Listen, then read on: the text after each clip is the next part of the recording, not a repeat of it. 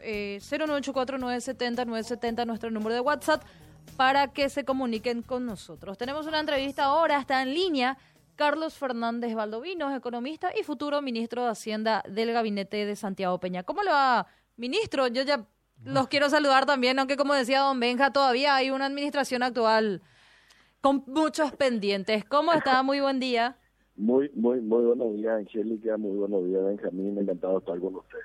Igualmente, igualmente, Carlos. Veíamos, habrás visto un titular de uno de los diarios, reformas que anuncia Peña como jubilaciones son la agenda del Fondo Monetario Internacional. Ahí, si vamos a buscar las similitudes de agenda, vamos a encontrar algunas que tengan que ver con la de Dinamarca también probablemente, eh, pero lo, lo, lo, importante es ver cuáles son esas reformas eh, y no sus similitudes o no con, eh, que puede ser una cuestión secundaria. Pero ¿cuáles son estas agendas, estas eh, reformas prioritarias una vez que asuma el gobierno de Santiago Peña, vos te instales como ministro de Hacienda, Carlos?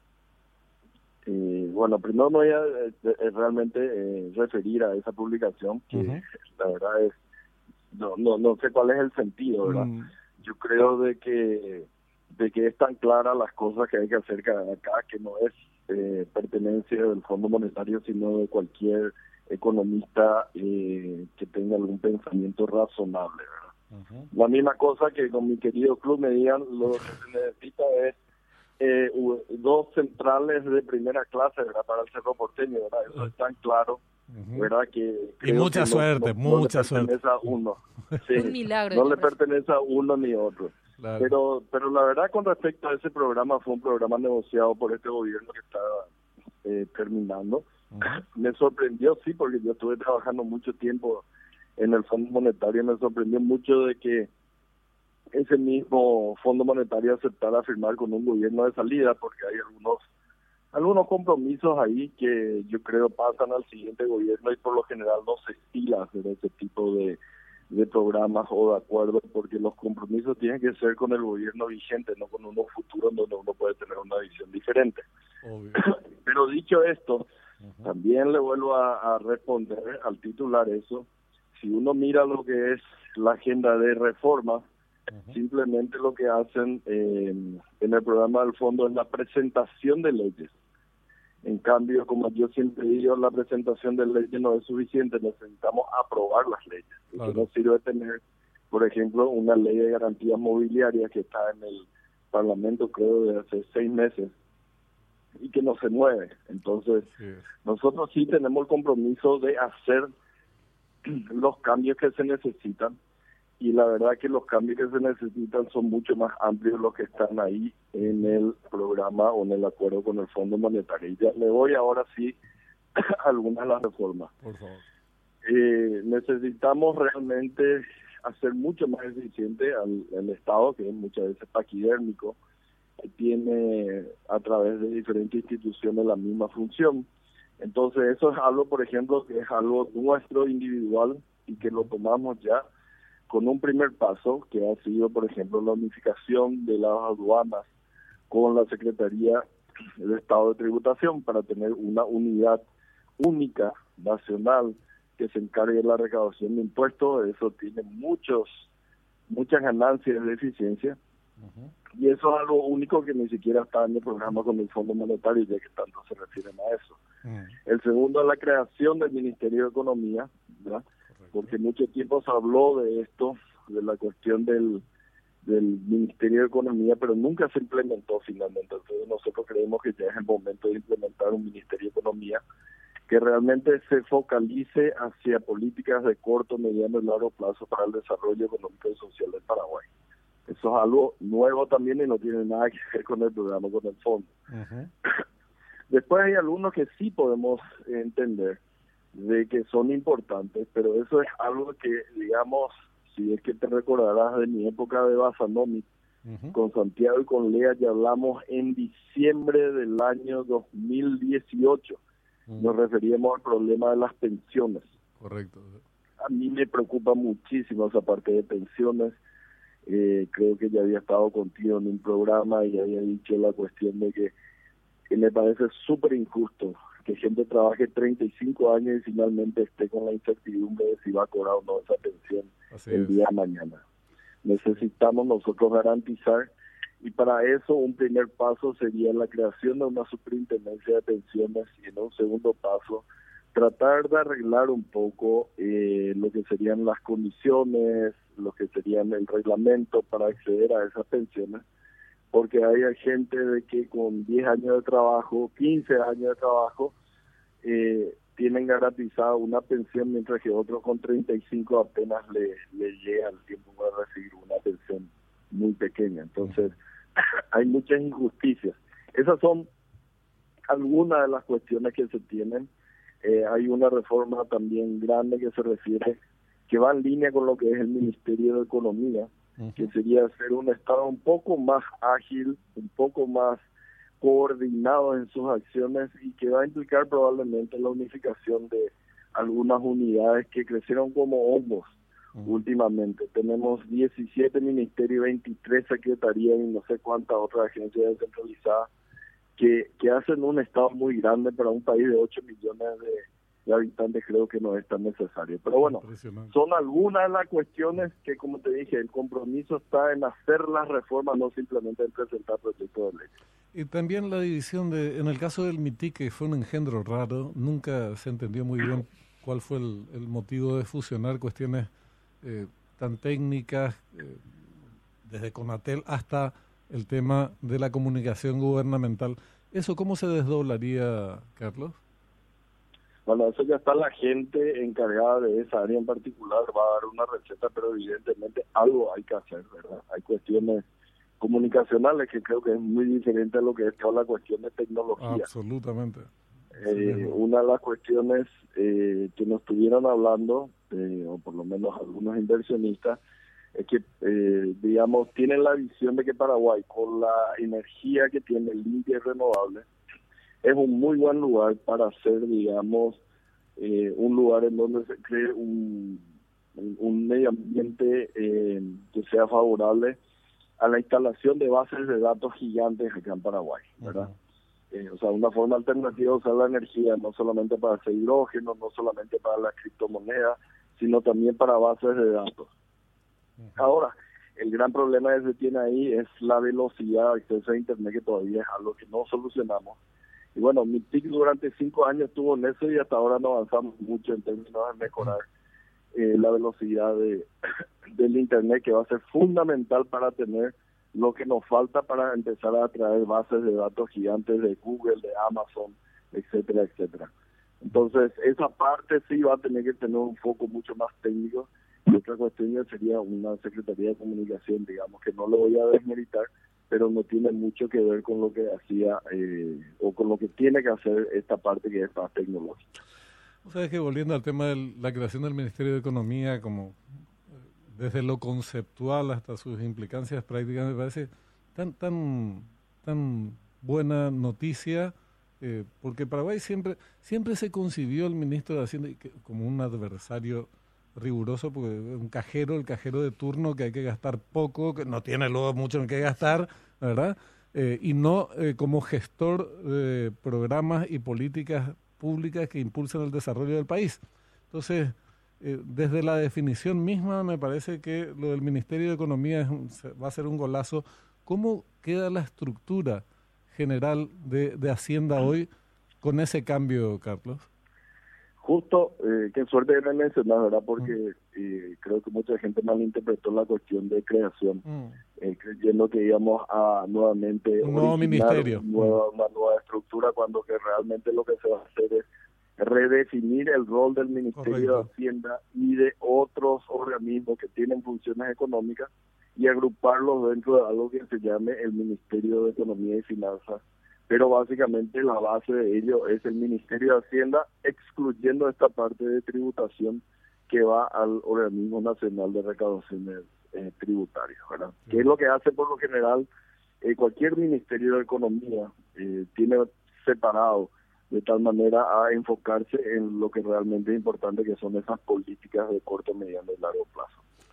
Entonces el Ministerio de Hacienda se va a quedar con sus eh, dos subsecretarías, a lo mejor se cambian los nombres, pero básicamente serían dos y tenemos la intención de que cuanto menos eh, la Secretaría Técnica de Planificación y estamos evaluando que otra secretaría estaría bajo la égida de lo que sería el nuevo Ministerio de Hacienda que se va a denominar Ministerio de Economía y Finanzas. Aparte del Viceministerio de Finanzas, eh, ¿cuál, ¿cuál es la otra dependencia que depende del ministro? El, Viceministerio de Economía e Integración.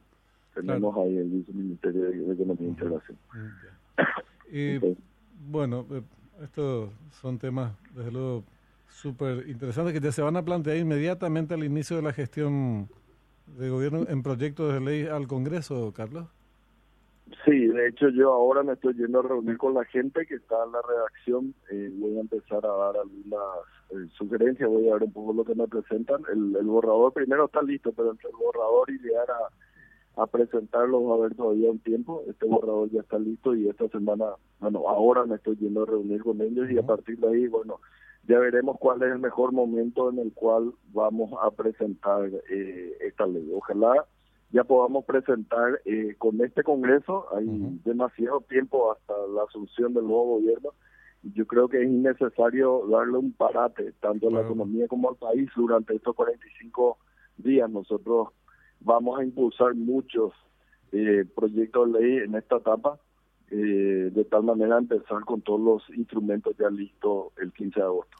Volviendo al tema eh, inicial del titular de última hora, que obviamente interesa a mucha gente. Ya te hiciste, ya hiciste referencia al tema de las pensiones y la preocupación de muchos paraguayos de no saber después de 35 años si vas a tener derecho eh, a ella, a la, pensión, a la jubilación.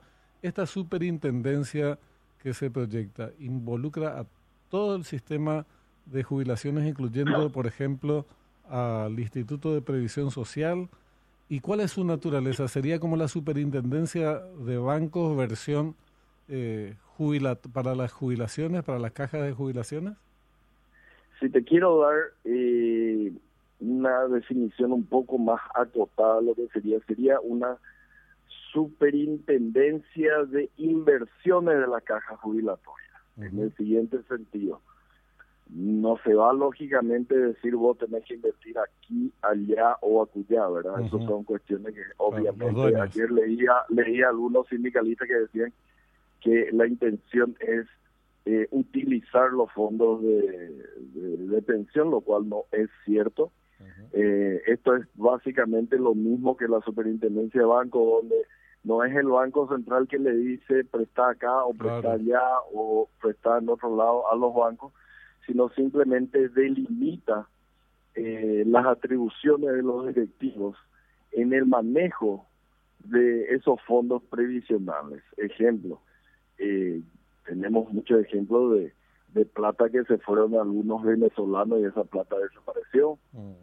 Ejemplos de fondos jubilatorios que se aplicaron, por ejemplo, donde no podían y estuvieron procesados los directivos en algunas inversiones inmobiliarias ejemplos por de, de, de, bancos que se compraron y que quebraron después de un cierto tiempo. Entonces, eh, lo que queremos es de que existan reglas de juego para la inversión. La inversión va a seguir siendo libre eh, siempre dentro, dentro de unos parámetros de prudencia y donde lo que se busque es seguridad, liquidez y finalmente rentabilidad. Acá pareciera ser que a veces se busca más rentabilidad que la seguridad o la liquidez y terminan siendo unos negocios horribles para los jubilados. Eso es lo que queremos cuidar. Entonces poner reglas de juego para ver en dónde pueden jugar realmente, pero es libre la administración de esos recursos dentro de estos, parámetros. Entiendo. Un tema que algunos nos, nos planteamos, yo me planteo para no hablar en plural, eh, ¿cómo hacer para reducir el déficit fiscal, que es un problema con el que va a tropezar el nuevo gobierno, real? aunque vos siempre insistís de que es manejable, aunque sea el 5% sigue siendo manejable. Estamos hablando de un clavo de 2 mil millones de dólares, más o menos si es eh, del 5%. Pero ¿cómo acotar eh, ese déficit fiscal, ir disminuyéndolo en el marco de urgencias sociales a las que también tenés que ir respondiendo en paralelo, que significa destinar recursos a eso? Eh, entonces, tenés que ajustarte el cinturón, pero al mismo tiempo tenés que liberarle un poco el cinturón a los que los tienen, lo tienen tan apretado. Sí, así mismo. Y ahí se va a tener que hacer un balance, ¿verdad? Hay que recordar de que si la economía paraguaya sigue creciendo a esos niveles que tenía anteriormente, no en este último lustro que fue horrible el desempeño de la economía paraguaya, pero cuando crecía 4, 4,5%, se tenían entre 300 millones de dólares más o menos, era cada año de mayor recaudación. Lógicamente, una parte de eso va a tener que ir destinado a las urgencias sociales, eh, que ahí es urgencia de educación, de salud, hasta de infraestructura, pero otra parte va a tener que ir destinado a ir reduciendo la parte del déficit fiscal. Por eso es que es importante no acogotar tampoco de entrada eh, la capacidad de maniobra del gobierno, en el sentido de que eh, agosto probablemente, incluso sin contar, digamos, con eh, esta deuda que estoy hablando siempre, de farmacéutica, contratista, el déficit fiscal está alrededor del 3,6% probablemente. Y es imposible pedirle a un gobierno nuevo que septiembre, octubre, noviembre y diciembre de 3,6% se baje al 2,4% como se comprometió este gobierno. Mm. Entonces tenemos que hacer algo razonable. Yo entiendo perfectamente la cuestión de la responsabilidad macroeconómica, pero no a costa, digamos, de estrangular a toda la economía y la capacidad de maniobra del nuevo gobierno. Entonces ahí vamos a hacer un balance y por eso, una vez que yo tenga realmente los números, con el cual finalmente nos van a entregar, vamos a tener que ver el plan de convergencia, porque sería ilógico partir este año de un déficit de 5% y el año que viene tengamos 1,5%. Eso no lo hace ni Grecia en su peor momento cuando tuvo que hacer el ajuste. Claro, cuando hablas de convergencia fiscal eh, es bajar al 1,5% el déficit, ¿verdad? Mm. Así mismo. ¿Y eso se estimaría para más o menos 2025, 2026? Aproximadamente, ya depende de cuál sería realmente el número con el cual nos dejan a nosotros. De todas maneras, la divergencia con respecto al 1,5 estamos hablando de 1%, 1,5% al inicio tal vez, pero va a converger rápidamente al 1,5, por eso es que tampoco me asusta mucho, no es como un caso de Venezuela o Argentina en su peor momento que tenían déficit de 6, 7% consistentemente, eso sí es insostenible. Ahora, de 3 para 2,5, para 2, para 1,5 es algo completamente manejable. Dos, dos cuestiones puntuales y te liberamos. Disculpanos que te, retengamos tanto.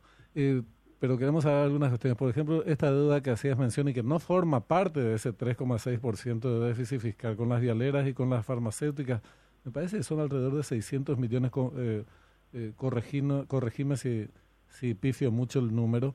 Eh, la idea es cancelar negociar formas de pago eh, de manera por, por, por, etapas, por fases? ¿Cómo, ¿Cómo se abordaría esa deuda? Eh, justamente este jueves probablemente vamos a estar reuniéndonos con el Ministerio de Hacienda actual de tal manera a ver cuál es el plan. Hay que recordar de que esta es una deuda originada en este gobierno actual y por tanto son ellos los que primero tienen que contabilizar cuánto efectivamente es eh, reconocer de que existe y, de que es de tantos millones de dólares y finalmente presentar un plan de solución para eso. Lo que no puede ser es un plan de solución en donde ellos digan, eh, debemos 500 millones, pero va a ser el gobierno de Santiago Peña el que les va a pagar tranquilo nomás. Eso me parece algo irresponsable. Efectivamente. Eh, eh, es por eso que yo, y, bueno, más o menos lo que trataban de hacer, ¿verdad? Por eso que yo empecé a hablar de este tema. Porque básicamente ellos iban a quedarse en silencio y después iba a explotar la bomba en el siguiente gobierno. Vamos a ver cómo cómo cómo presenta, qué solución presenta ellos. Esperemos llegar a un acuerdo. Es por el bien del Paraguay, no el de, de, un gobierno en particular. Y como vos decís, equilibrando las respuestas a tantas necesidades insatisfechas, deuda por un lado, urgencias sociales por el otro, escasos recursos como telón de fondo, es una combinación difícil, eh, pero que hay que hallar alguna fórmula más, lo más equilibrada posible. Por último, eh, Carlos, eh, hay muchas expectativas de que la situación se torne, se le aliviane un tanto, por lo menos los sectores más golpeados por estos años de, de falta de crecimiento económico, de aumento del desempleo, de la situación de la calidad de vida en general de la población. ¿Se puede esperar alguna medida eh, inmediata que tenga cierto impacto en este en este terreno en particular? Eh, sí, ¿verdad? Pero no hay bala de plata que va a solucionar uno todos los problemas, ni varita mágica que al día siguiente va a estar, pero yo creo que es un comienzo. Ya se van a empezar a lanzar algunos planes que va directamente dirigido a lo que es el, bolsillo de la gente, que es lo que queremos recuperar. Necesitamos recuperar el bolsillo de la gente y bueno, vamos a ir anunciando eh, probablemente al comienzo del gobierno varios planes eh, de que creo que le va a servir a, la gente para sentir cierto alivio, ¿verdad? No se le van a poder solucionar todos los problemas.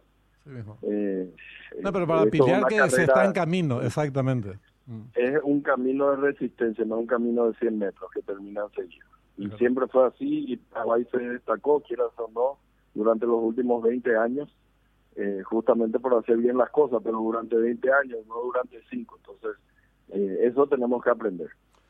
Es verdad. Carlos, te agradecemos muchísimo por el tiempo, muy amable como siempre. Vale, muchísimas gracias a ustedes.